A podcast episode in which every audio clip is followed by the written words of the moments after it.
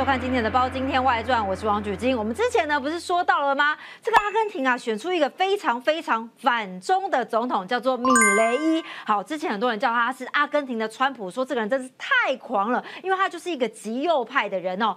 但重点是他最近有一些改变喽。哎，你记不记得他之前呢？我们说过啊，他不是说中国是刺客吗？绝对不要跟中国合作啊！我要退出“一带一路”啊！甚至现在连金砖五国他都不加入了。本来说一月一号正式加入，他现在也说 no。但是为什么他现在似乎出现了发夹弯呢？哎，该不会是中国这个棒子跟胡萝卜对米雷有效吧？我们今天特别请到了国际专家朱月忠老师，老师来到现场。今天及全国观众大家好，好，我们就来看一下为什么大家说米雷会不会出现发夹弯呢？主要是一个两点征兆。好，我们就来看一下为什么呢？就在他去年的十二月十号宣誓就职之后呢，隔天哎，他就会见了习近平的特使哦，而且强调坚定奉行一个。中国的原则。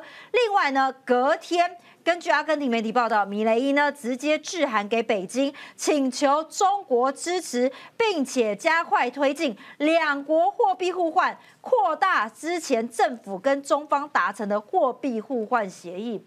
请教老师，嗯，丢啊！之前米雷伊跟选民说的不是这样子，哎，米雷伊说中国非常非常讨厌，千万不可以跟中国做生意，而且我们不要用这个人民币了，我们要全部用美元。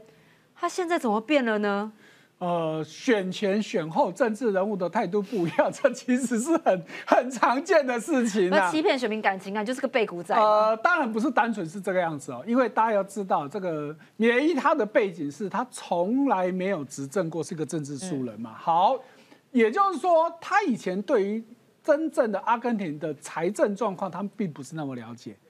大家都知道他不好。大家知道有问题，可是到底多不好、多大的问题，他在选前他当然不知道。他看到的就以选前来说，他看到的是哇，通膨一直上涨，经济在衰退。他看到是这些很表面大家都知道的事情。可是等到他真的接手之后，真正的数字就暴露出来了。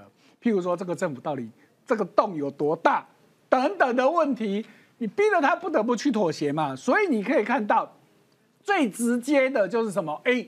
原本这个阿根廷跟中国之间有一个所谓的换汇协议，它的额度是一千三百亿人民币。我们先简单解释这个是什么情况。简单的说，就是我可以跟你掉头寸，譬如说我是阿根廷，举金是中国，我可以跟你掉头寸，我需要钱，我跟你借钱，上限就是一千三百亿。六十五亿美金的头寸，实在蛮多的耶。是啊，所以说这个钱呢，对阿根廷以现在来说，它几乎外汇存底几乎归零的情况之下。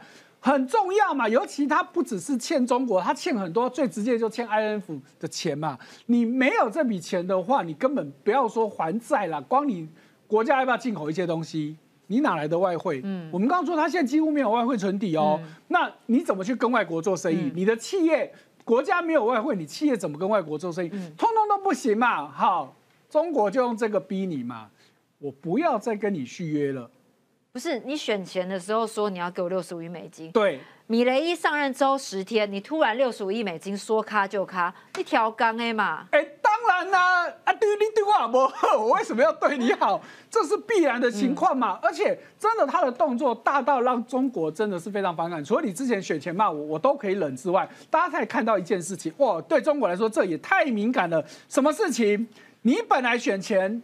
前政府跟我说你要跟我买战机，好，要买枭龙战机，好，枭龙战机我们简单说一下，它是中国跟巴基斯坦合作的战机。结果你现在说你不买了，不买也就算了，你居然要去买二手的 F 十六。买战机这件事情有多敏感？你买了我的战机，你会以后后勤维修是不是都要靠我？你现在买 F 十六，F 十六谁的？美国制造的嘛。那不就是表示说我以后军事上我要往美国靠了？啊，他也是这样讲啊。对呀，那对中国来说，这个事情就大条喽。你经济上好，你有本事去借钱我就算了。当你连军事上你又在往美国靠。那对中国来说，这个冲击就更大了，面子里子都没了嘛。对，而且呢，更糟糕的是，人家是嫌你战机太烂了。好，因为呢，其实有另外一个国家确实有买这个枭龙战机，谁也是中国的马吉，叫做缅甸。嗯，问题是，他花了一台三千两百万美金买一一架，哎，以国际的战机来说，算很便宜的。问题。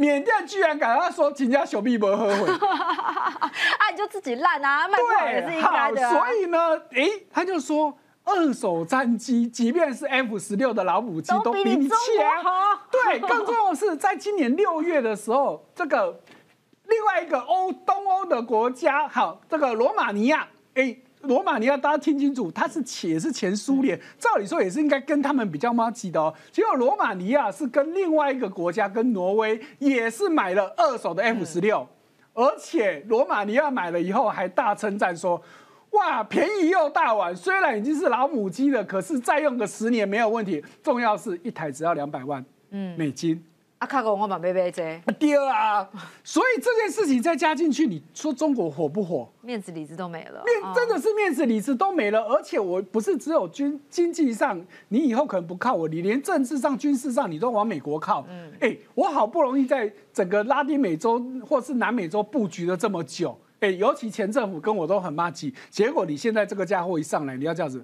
我不修理你不行吗？他没有断交而已，差一点就像宣布断交一样，就直接断一断就算了。对，所以我第一个是不是最直接让你最痛的，就是我们刚刚说的一千三百亿人民币的换汇协议。好，所以我这个一下去之后，你第一个你就痛了嘛？嗯，哎，因为你立刻就遇到你的债，你怎么还？嗯，好，这就回到说阿根廷这个国家的经济到底有多差？好。我如果直接问举进，你觉得阿根廷真的经济很烂吗？大家都说很烂啊，说什么通膨超严重的。好，可是我给大家一个数据哦，好，如果以去年大家还没有结算出来，去年阿根廷的这个经济大概衰退两趴，好像也还 OK 了哈。可是如果你再听到一个另外一个数字，二零二二年的时候，阿根廷的人均国民所得是一万三千多美金，在拉美地区排第二，只输智利。那不错啊，没有国际上人均所得一万美金以上算富有国家，它有一万三千多。然后如果以 GDP 总值来说，它也排第三，就只输巴西跟墨西哥。它去二零去年还没出来，二零二二年 GDP 总值也有六千两百多亿美金。给大家对比数字，台湾是七千六，他们是六千二，所以整个数字看起来。那不需要跟中国也没有太大的问题嘛，所以经济大家铺天盖地都说它的经济很差，差在哪里？差在它的通膨。好，你如果看到它的通膨数字，金价是加息朗，会画救命啊！好，来我们给大家看到，来，大家看到这两条线，哈，这两条线的一一条是蓝色的，是它的通膨数据，另外一个红色的是它现在他们央行的利率，有没有看到这两条线？这个数字多少？几百五十趴，也就是说，它现在的通膨是高达一百五十趴以上，但是它的银行利率居然也有将近一百三十趴，哇！钱存在银行利率一百三十趴，有没有很快乐？哦。本次看到通膨一百五十趴，也没有很快乐，你就快乐不起来。所以它的最大的问题就是它的通膨非常严重，造成很大的民怨民。是不是我们的新闻铺天盖地都在讲这个数字嘛？所以你让让我们觉得说，哎，阿根廷的状况经济好像不是经济好像不是很好。可是我刚给大家数据，你好像觉得它好像没有那么严重嘛？好，那在实际上看到它还有另外一个问题，哎，贸易的问题。你看到这条好，我们就以这条线，这个是零的位置，往上代表它是有贸易的顺差。近几年哈，这因为这数字很长，最新的就是近大概这一两年，它开始出现贸易逆差，哎。所以他的经济开始出现问题了，好，所以你看到他为什么现在通膨整个急转直下，是因为他这两年遇到了大干旱。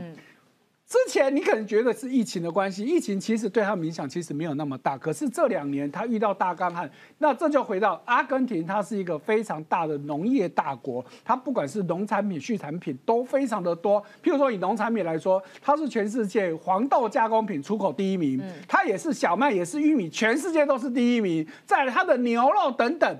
都是全世界排名，所以你看，感觉起来中国虽然威胁阿根廷，但很需要阿根廷这个贸易伙伴，这个好朋友啊。再不要说它还有很多的矿，我们这就先不讲。所以它其实为什么我们刚刚给大家数据，它以前经济状况确实非常好，可是它就是这两年遇到大干旱。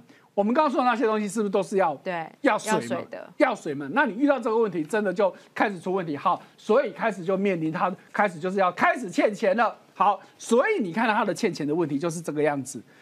注意哦，它的短期负债通常指的是一年之内要还的，叫短期负债。对比什么？它的外汇存底，你看到高峰的时候居然是两百三十三趴，哎，一年内要还的钱是你的外汇存底的两倍多。这感觉好像是被高利贷追债。对，那现在虽然有降下来了，可是这个数字还是超过一百趴。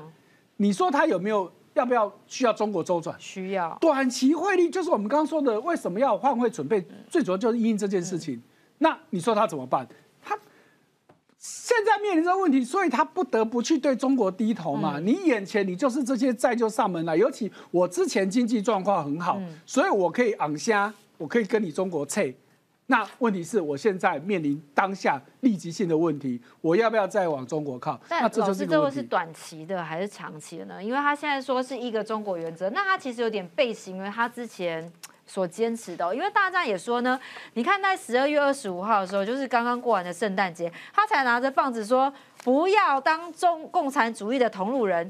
那现在说变就变了，是因为他发现现实可能比较骨感吗？呃，现在他退出金砖国，我会觉得站在中国立场，大家有没有发现，中国其实没有表态，嗯，没有把你骂一顿，哎，这也很奇怪嘛，哎，也就是说，之前我明明才修理你，我断了你这一千三百亿的周转金，你应该会听话，结果你居然还敢说你要退，因为时间点大家拉清楚哦，他说中国断的这件断他一千三百亿，不过是十二月二十号的事情，但是他宣布要退出。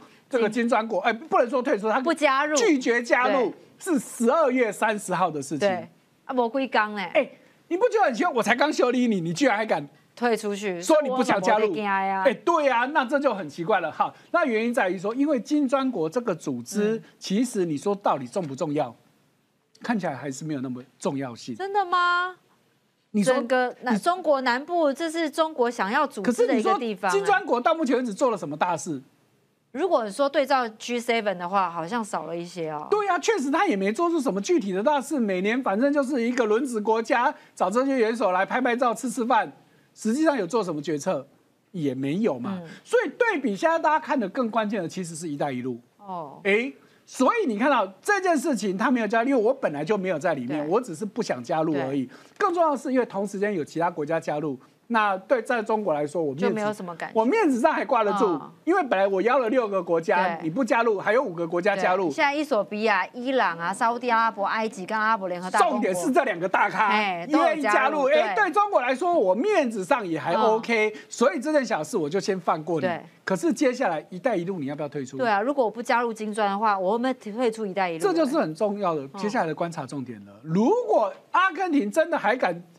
退出“一带一路”，那就等着看中国会不会再进一步去修理你。好，那当然站在中国的立场，我其实对于阿根廷这个国家，我其实还是需要你的，因为我们刚说嘛，它其实是物产很丰富。对，好，讲到这个，大家可能不知道，阿根廷在连二十世纪初期，就是一九零几几年到一几年的时候，它曾经是全世界前十大的 GDP 国。嗯。当年的德国、法国、意大利都还输他哎，哦，哎，够厉害了吧？所以不要小看小看阿根廷哦。好，那他开始由盛转衰，衰的关键是在一九三零年代，美国经济大萧条，所以呢，美国经济不好，连带也把他们拖累了嘛。好，那后来呢？哎。有重新在振作之后呢，很关键的，大家可能都看电影或看小说都知道的，裴龙上台了。好，所以裴龙上台的这个人其实是蛮有争议的，当然有好有坏。重点是因为裴龙他是极左派，嗯，好，所以呢他在。这期间呢，本来阿根廷为什么经济很好？因为欧美国家都去投资，包含它的刚刚我们说的那些农产品之外，阿根廷也有石油哦，有很多矿哦，都是这些欧美国家去投资。结果培龙极左派，左派就基本上签共产主义嘛，所以就把很多欧美这公司没收，收归国有，这不就把欧美国家惹毛了？我本来好好在你国家做生意，你居然把它收归国有，那我就不要做了，那不要嘛，那就来撤嘛。好，所以呢，阿根廷当然就整个其实就往下掉。可是另外一方面呢，培隆你也不能说他完全都不好，虽然他看起来是很独裁的等等。好，可是他在任期间有一段时间，阿根廷的经济其实又上来了。曾经最好的情况，他是完全没有外债的。嗯。好，可是到了他的末年，当然又开始出现一些问题，我们就不去多说。好，所以呢，这个后来培隆下台之后呢，整个阿根廷从此就再也没有宁日，因为接来接下来的继任者真的讲难听点，都是一个比一个烂。问 题一大堆，所以你看到为什么现在这个米雷伊他可以有机会？嗯，就是因为过去，尤其你是熟知的话呢，在这个整个阿根廷过去里面，你会发现，常常有幸费南德兹的当总统。对对对，哎，好几任，包含连夫妻两个都连续当总统都有过，甚至他们底下的这些人，就是我夫妻都当完了，换我的下面的我的亲信来当，所以有很长一段时间都被他们所垄断。所以呢，整个经济。政治各方面都搞得乱七八糟的，所以才会有米雷伊我上来大破大立说：“哎呀，你们这过去多烂啊！”所以我要做一个大改革，所以他才会有机会今天选上了总统。但老师，你说米雷伊也是一个财经专家，那照理来讲应该有办法解决阿根廷的贫富差距问题啊？那难道他没有办法解决这个窘境吗？好，那回到啊，大家都说他是一个经济专家，他。到底是不是真的有那么厉害吗？给大家一个他很重要的经历，他曾经当过汇丰银行的高级经济顾问、高级经济分析师，看起来应该是比一般人来的厉害的。对，哎，汇丰银行不用我多解释，大家知道世界级的大银行嘛，你能够当这个大银行的这种职位，显然你就是有两把刷子嘛。可是很显然的，你知道一般的金融界跟知道一个国家的财政是两码事，两码子事。而且我们刚刚说了。他从来没有从政过，嗯，他根本不知道政府内部的运作的问题，还有一些黑洞啊，一些狗屁倒灶的事情，他都不知道。那现在他正式接任的之后，他才发现说，原来问题这么大。所以多大家还有印象的话，他在选举期间最招牌就是拿个电锯，对，我要什么什么锯掉，什么锯掉，甚至说我要把央行给炸掉，然后还说，哎呀，我这个要废除废除我的阿阿根廷披索，我要改用美元，然后说我要用比特币等等。说的都很昂香，可是回到你真的接了这个位置了，你就知道现实的问题了，不是那么容易去解决。好，但是接下来可能一个更现实的问题，会不会惹毛中国呢？因为哦，现在米雷伊就说啦，呃，既然他不加入金砖的话，他们可能退出“一带一路”了。因为我们知道，中国在这个拉丁美洲“一带一路”已经琢磨很久了嘛。是。但其实呢，很多拉丁美洲的国家，哎。对“一带一路”也不是那么样产性哦。除了阿根廷之外呢，包括智利啊、秘鲁啊，都出现反弹了。美国就觉得说，你在我的后院亲门踏户，这样那也虚夸张。现在美国也会来管啊。好，当然我们先讲到这个“一带一路”的问题。我们在过去节目也讲过很多次哦。好，就南美洲国家来说，南美洲国家加入“一带一路”的国家其实高达二十一个。对，看起来比例很高嘛。可是问题是，重点是谁有加入，谁没加入？没有加入最重要的。巴西，巴西没加入。哎哎，巴西金砖五国呢？对呀，我正要讲这句话，结果巴西也没有加入啊。哎，因为站在巴西的立场，他也是美国跟中国，我两边不得罪，两边都是我的大客户嘛，我两边都不得罪嘛。那我如果今天加入“一带一路”，显然我就是要往你这往你中国靠了。那更重要的是，问题是，我加入“一带一路”对我有什么好处？我需要你中国什么？不需要，反正我唯一需要就是你有跟我买东西就好了。那巴西盖喝牙，巴西他不需要啊。对啊，巴西财政状况 OK，经济也很好，我物产很丰富，我自己有能力做这些公共建设，我要你干嘛？嗯，我不需要嘛。所以站在巴西的立场，我唯一需要就是你跟我买东西。嗯，而且大家如果还有印象的话，因为之前也是因为这个新冠疫情的关系，话那时候也是闹得很沸沸扬扬的，所以那时候有一段时间。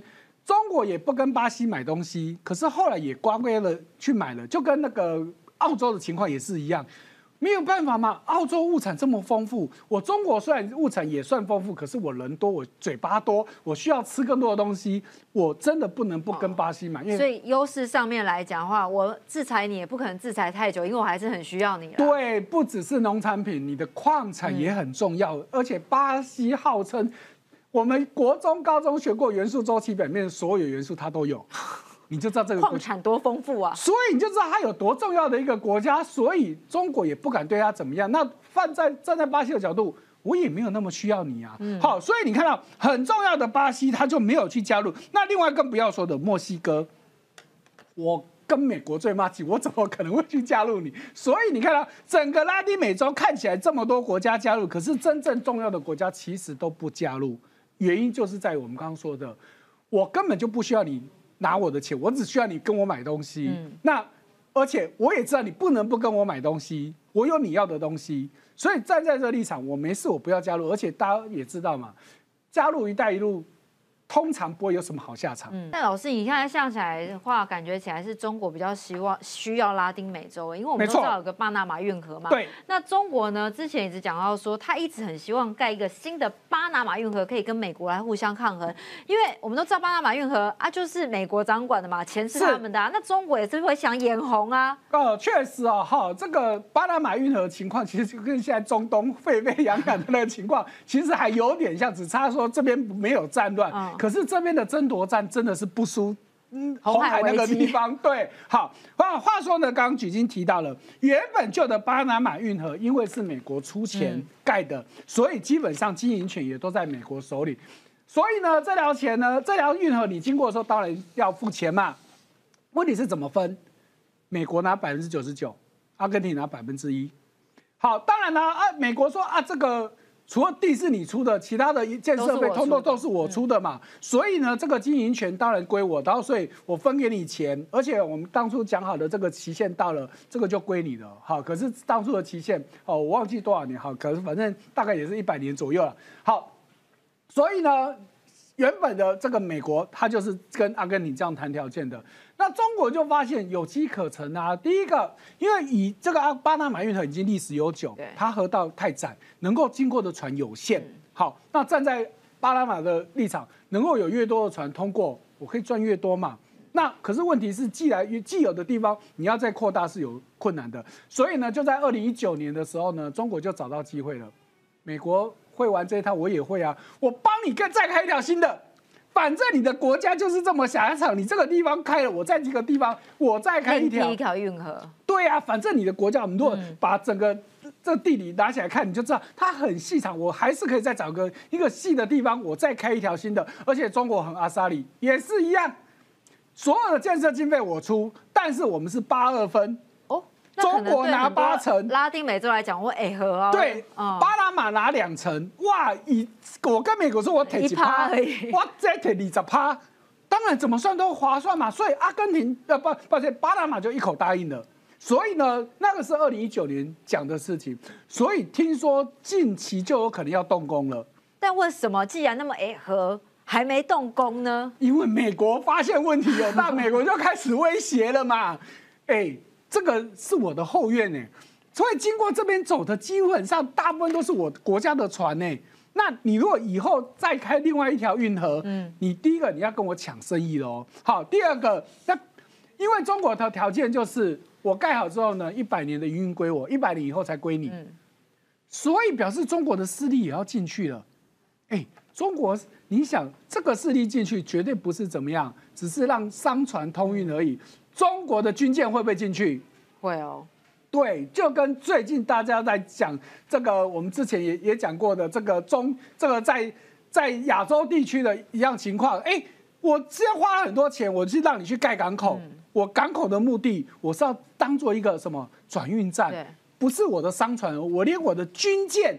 都要进进去了。但老师，你说这个新的巴拿马运河，它已经要动工了吗？是，在今年已经要动工。有那它预计在什么时候会好？那如果会好的话，这样子的话，美中之间的大战就转变成为所有的港口跟商船呢？那这些国家要怎么样选择？啊，那当然，这个动工以后，因为它的工程很浩大，因为它也是几十公里长。虽然中国的基建，我们都说中国是基建狂人，他们基基基础建设确实很厉害的。可是这个没有个三五年以上，好，实际的工期多久我不知道，因为。实际上它的地点在哪里，其实都没有定，只说今年要动工，可是地点都还没定啊。对，实际的路线应该说实际路线没有定，所以我觉得今年要动工的可能性微乎其微。所以在这种情况之下呢，我想这个应该是更久以后的事情。可是这已经在告诉你，巴拿马它其实相当程度我也要选边站了。对，当然还没有跟美国切得很干净，可是至少我。两边不都不得罪，那显然这就是现在我们看到整个拉丁美洲国家很明显的一个情况哈。那为什么拉丁美洲现在有这样子情况？最主要是整个拉丁美洲国家他们的这政治倾向开始出了很大的变化。你看到早年早年大概一二十年前，绝大部分的拉丁美洲国家是偏左派的，嗯，好，就是就比较像共产主义这边的。可是你看到现在，绝大部分都是。往右倾了，嗯，那左派的时候呢，我当然会跟你中国亲近。可是我现在往右倾的时候呢，自由经济啊，你要分我多少？对，好嘛。可是现在又有一个问题，因为这数字是二零一八年哦，这几年大家知道新冠疫情的关系，很多国家其实经济都受到很大的影响。好，那所以这时候就又是另外一个问题了。我虽然开始往右倾，我要跟你中国测，可是摆在经济的现况，我又觉得我的经济现在出问题了。你中国毕竟是大买，尤其整个拉丁美洲国家，他们最主要都是跟原物料有关的国家嘛。那中国又是原物料的超级大买家，大客户我怎么能够得罪？嗯。所以现在这些拉美国家呢，其实就真的就是反反复复。以前有一段时间，基本上是非常反美，就是我们说的这左派时期，他们基本上非常反美亲中。可是后来呢，前几年又开始变成亲美反中，但是现在大家开始学聪明了。我不要表态，不要讲的那么清楚，就跟我们现在前面讨论的阿根廷的情况，或者像巴西一样，我可能加入了这个金砖，但是我不要加入一带一路，我可能两边都不对，就是我看到说我加入哪哪一个组织对我力量比较有利，所以我往那边靠，但是我绝对不会口出恶言。那像刚刚说到 这个米雷伊是因为选举语言嘛，所以讲了很多很难听的话，但是你看到中国全部都冷下来了。我重点是看你当总统之后，你还敢不敢讲这些话？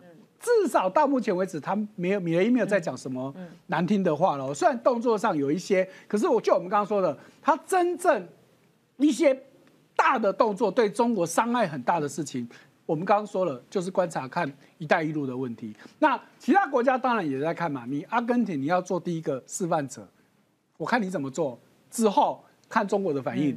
如果发现哎，中国好像也没有特殊的反应。那我是不是就可以开始就是玩这个两边游手法、两边游戏了嘛？我谁都不要得罪，谁敢得罪其中一国啊？美国跟中国 G two 两大国家，得罪任何一方对他们都没有好处嘛。所以你看到现在不是只有拉美国家，你看到东南亚大部分的国家或者是非洲国家，大家基本上现在都是这样子的态度嘛。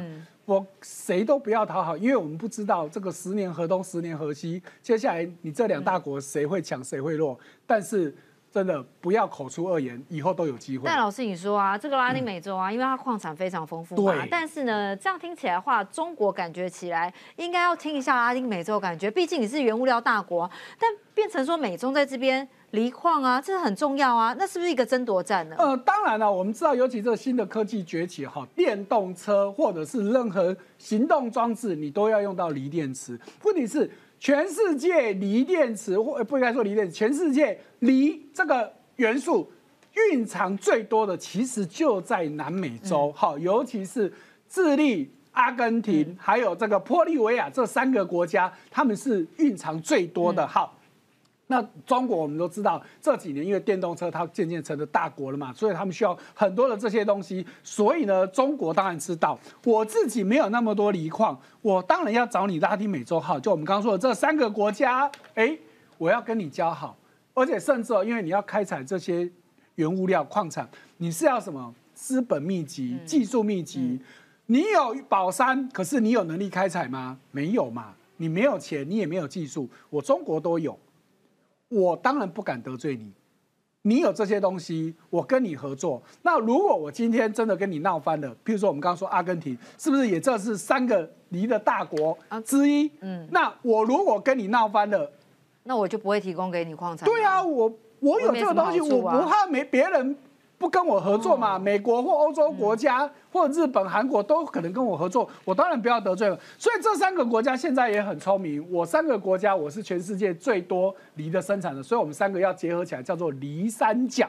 哎，它这个梨三角的意思指的是，它要成立一个跟石油国家输出组织一样的 OPEC 这样子一个单位，说我们三个联合起来垄断梨市场，以后价格我们说了算，我们就不用被谁绑架了。而且哦，更重要的是。有蕴藏石油的国家很多，有离的很少。很少。那再加上其中其实玻利维亚是蕴藏量最多，但是它开采很少。那其他智利跟阿根廷都已经有部分在开采。事实上，中国的势力其实已经已经有在里面了。所以呢，对中国来说，我万一跟你撤了，那我之前的投资什么可能就。没了，嗯，那我当然也不太敢得罪，除非你真的做到伤害我的国格的事情的时候，要不然原则上我暂时先忍住。好，所以老师你看哦，像南美洲这边啊，像阿根廷啊，它虽然这个米雷之前呛香成这样子啊，但是就中国还是有需要阿根廷的地方嘛，不然不会在这种米雷一居然居然呛香那么多。可是你知道他在当选隔天呢，习近平还送了一个致电贺卡，说您谢谢您，恭喜您哦，您呢哦。习近平用这样的手法让大家说哇塞，以为中国在跟阿根廷在谈恋爱，但事实上不是啊。这个米雷明恨中国恨的要死啊。对，当然我们刚刚一再强调，选前你骂我，当然这个中国共产国家他们不是不知道，反正民主国家选举就是这么一回事嘛。虽然他们自己没有选举，看其他国家看久他也知道，反正民主国家选举选选举期间所说的一些话，有时候真的就听听就算了，不能太当真。所以我们刚刚说很重点就是。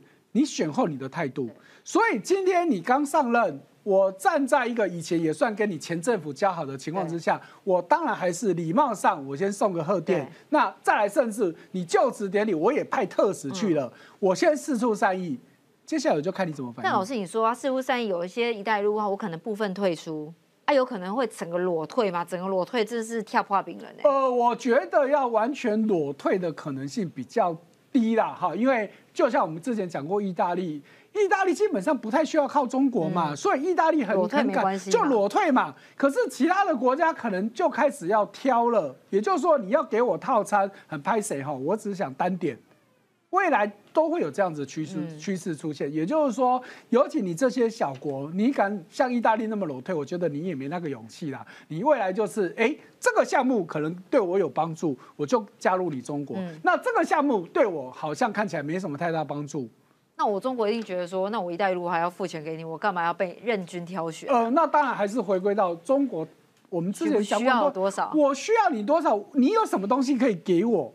不是不单是说我需要你多少，重点是你可以给我的东西，哎，是不是我真的很需要的？譬如说，我们再回到阿根廷了，好，我们刚刚都从经济的角度去讲，其实以前，因为我们刚刚讲讲过，前政府跟中国的关系很好，所以中国在阿根廷其实建了一个太空基地，哎。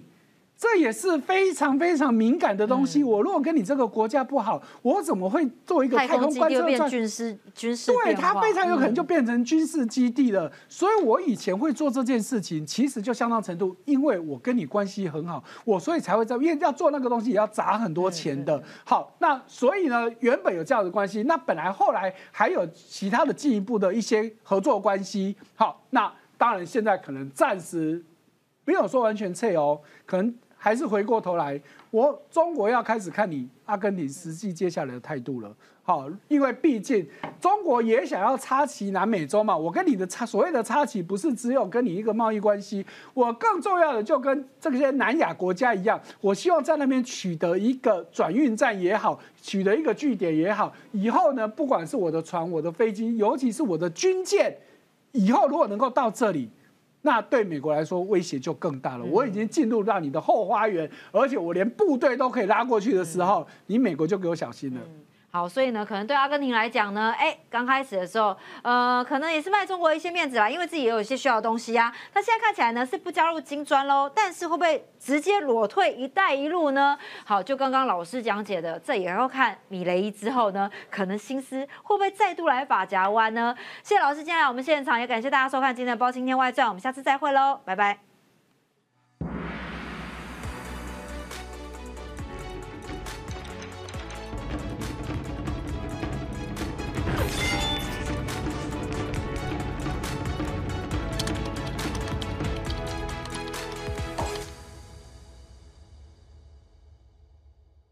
白二零二四决战总统府，主持人佩姐王诗琪，来宾李正浩、郑家纯、四叉猫。一月十三日星期六下午三点半，开票选情，请锁定三立新闻网九四要客诉。蓝绿白二零二四决战总统府，主持人佩姐王诗琪，来宾李正浩、郑家纯、四叉猫。一月十三日星期六下午三点半，开票选情，请锁定三立新闻网九四要客诉。蓝绿白二零二四决战总统府，主持人佩姐王诗琪，来宾李正浩、郑家纯、四叉猫。一月十三日星期六下午三点半，开票选情，请锁定三立新闻网九四要客诉。